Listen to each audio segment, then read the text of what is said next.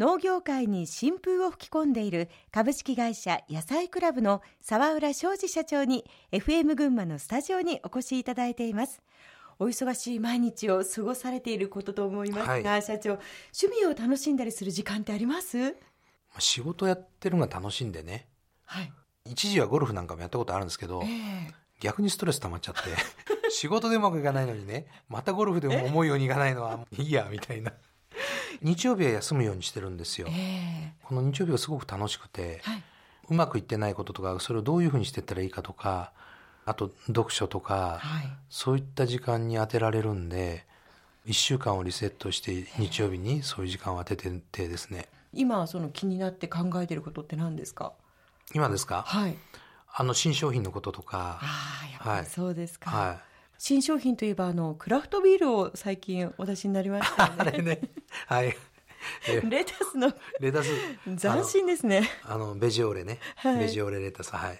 あれも社長のそんなアイデアからいやいやあれはねあのうちの総務部長やってる竹内っていう人のアイデアなんですよ。最初はあのこんにゃく芋から焼酎できないかっていうんで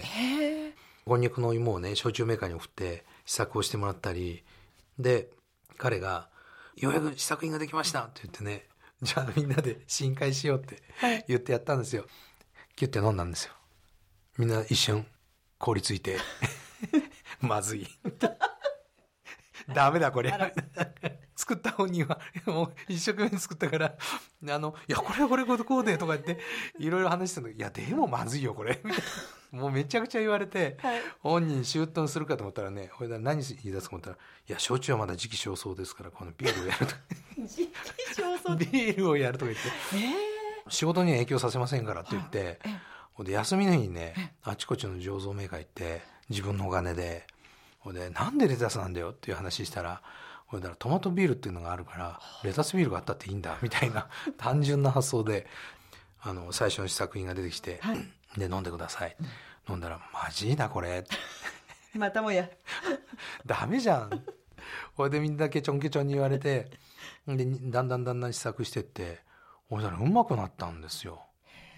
そうね、ホップの苦味とレタスの苦味が、なんかうまくマッチして、はい、で、あの、レタスのね、あの、爽やかな香りが、ほんのりビールの中に入って、すごい。よく折れなかったなって。ねしかも、あの、ね、会社のお休みの日を使って、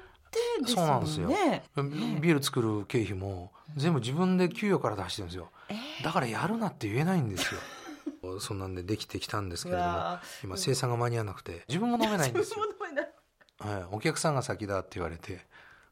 えところで、あの現在の、はい、農業を取り巻く環境についてなんですけれども、はい、社長はどのように捉えていらっしゃいますか？見る視点で、はい、農業の捉え方って全部変わってくると思うんです。見方によって、ね、見方によって。ダメだっていう視点で見ればダメなんですよ。うん、えー、それ、でも、これはいけるって思った視点で見ると、はい、こんなに可能性があってチャンスのある職業はないと思ってるんですよ。必ず誰もが農産物を食べるし、はい、大事なものですし、世の中になくてはならない職業なんですよね。でもなくてはならない職業なんだけれども、見方によっては、その人じゃなくてもいい仕事なんですよ。世の中には別になくてもいい職業ってあるじゃないですか。まあこういう言い方失礼だけども、歌手なんて食べていくためには別にいらないんですよね。でも、心打たれて、あ、その人、えー、その歌があるから俺頑張ってきたんだって、必要な人っているじゃないですか。そうですね。ええー、農業も一緒で、なくてはならない人になっていくことで、自分は農業ってすごく良くなっていくなと思うんです。うんえー、世の中的には TPP でね、大変だとか大きく変わるとか言われてますけれども、人が食べ物を食べるっていうのは全然変わらないことで、可能性はどんどんどんどん広がっていくと思うんです。うん今ね、逆に言うと農業っていう職業は少しバブリーかなっていうふうに思ってて、いろんなあの、金融とかそういったところもね、はい、たくさんのお金を出してくれるようになってるし、行政も支援も手厚くなってきてて、はい、いろんな企業もね、農業参入どんどんできるような環境になってきてるじゃないですか。そうですね。それで、あの、農業をやれば誰でも良くなるんだ、農業最後の政治だみたいなことを言われてますけれども、なんかそれ自体がちょっと作られたイメージじゃないかなって自分思ってて、ちょっと浮ついてるようなそうそうそう。そうそうなんです、うん、だからこそやっぱり地に足をつけて、はい、農業生産をしてそれをいかに喜んでもらえる形でお客さんに届けられるかっていうことを地道にやっていくっていうことが大事かなと。お客さんに届けていくその仕組みと、しっかり生産やっていく技術っていうのが両方が確立できれば農業っていうのは素晴らしい職業になっていくと思います。野菜クラブそしてグリーンリーフの今後の目標についてもお聞かせいただけますか、はい、会社を大規模にしようとかそういうのは全然自分考えてないんですね、うん、自分はバランスのいい会社にしたいなと思っててバランスって何なんなのかっていうとですねその会社の中で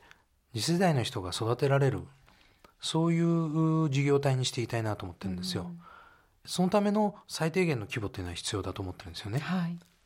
でその規模になってくれば、おのずから新入社員さんが入ってきてその人が育って幹部になってって、でその社員さんが結婚して家庭を持ってて子供を育てられてでその子供さんがまたお父さんやお母さんがやってる農業を僕もやりたいっていうふうになってくれた。らそれが成功だと思ってるんですよね。でその循環の中にお客さんがいて、えー、地域があって、はい、っていうのがそんな仕組みができてくると自分はあの豊かになっていくんじゃないかなっていうふうに思ってます。うんええ、最後に、はい、これから起業したいと考えている人や、事業を引き継いでいく人へのメッセージの意味も込めてお話しいただければと思うんですけれども新しいことにこう挑戦していく中で大切なことは社長何だと思います？やっぱねいろんなことに興味を持つことと勉強することだと思います。興味と勉強ですね。はい。勉強って本を読むってこともそうですけど生の経営者の方々の話を聞くってことだと思うんですね。よく自分言うのは中小企業家同意会入った方がいいよもうそれに尽きるんですよ。それ入らないで、ね、勉強したいとか教えてくれっていう人ね結果的に何も聞いてないんですよね。今日話を聞いたから勉強できるなんてことないんですよ。自分よく講演聞いてあその人のねことをもっと知りたいと思った時必ず尋ねるんですよ。そうすると、ね、言ってたことが身になって、ええあこうなのかっていうことが腑に落ちるんですよね。訪ねるっていうのはその方のところに会社を訪ねたり、まあいろんなケースがありますけどね。だからいろんなことに興味を持って机上の空論じゃなくて、はい、現場でいろんなことを勉強していくっていうことだと自分は思ってます。今日は貴重なお話を本当にどうもありがとうございました、はい、農業界に新風を吹き込んでいる株式会社野菜クラブの沢浦昌司社長に FM 群馬のスタジオにお越しいただきお話を伺いました。えもう一曲選んでいただきました。この曲は社員の方曰く社長のテーマソングと言われている曲だそうですね。そうですね。なんかカラオケなんか行くとね勝手に社員が入れて社長歌ってくださいって言うんですよええ、なんとなく自分を歌っててあそんな感じかな みたいなね、ええはい、好きな曲です、はい、それではお届けします。松山千春で「大空と大地の中で」今日はどうもありがとうございました。どうもありがとうございました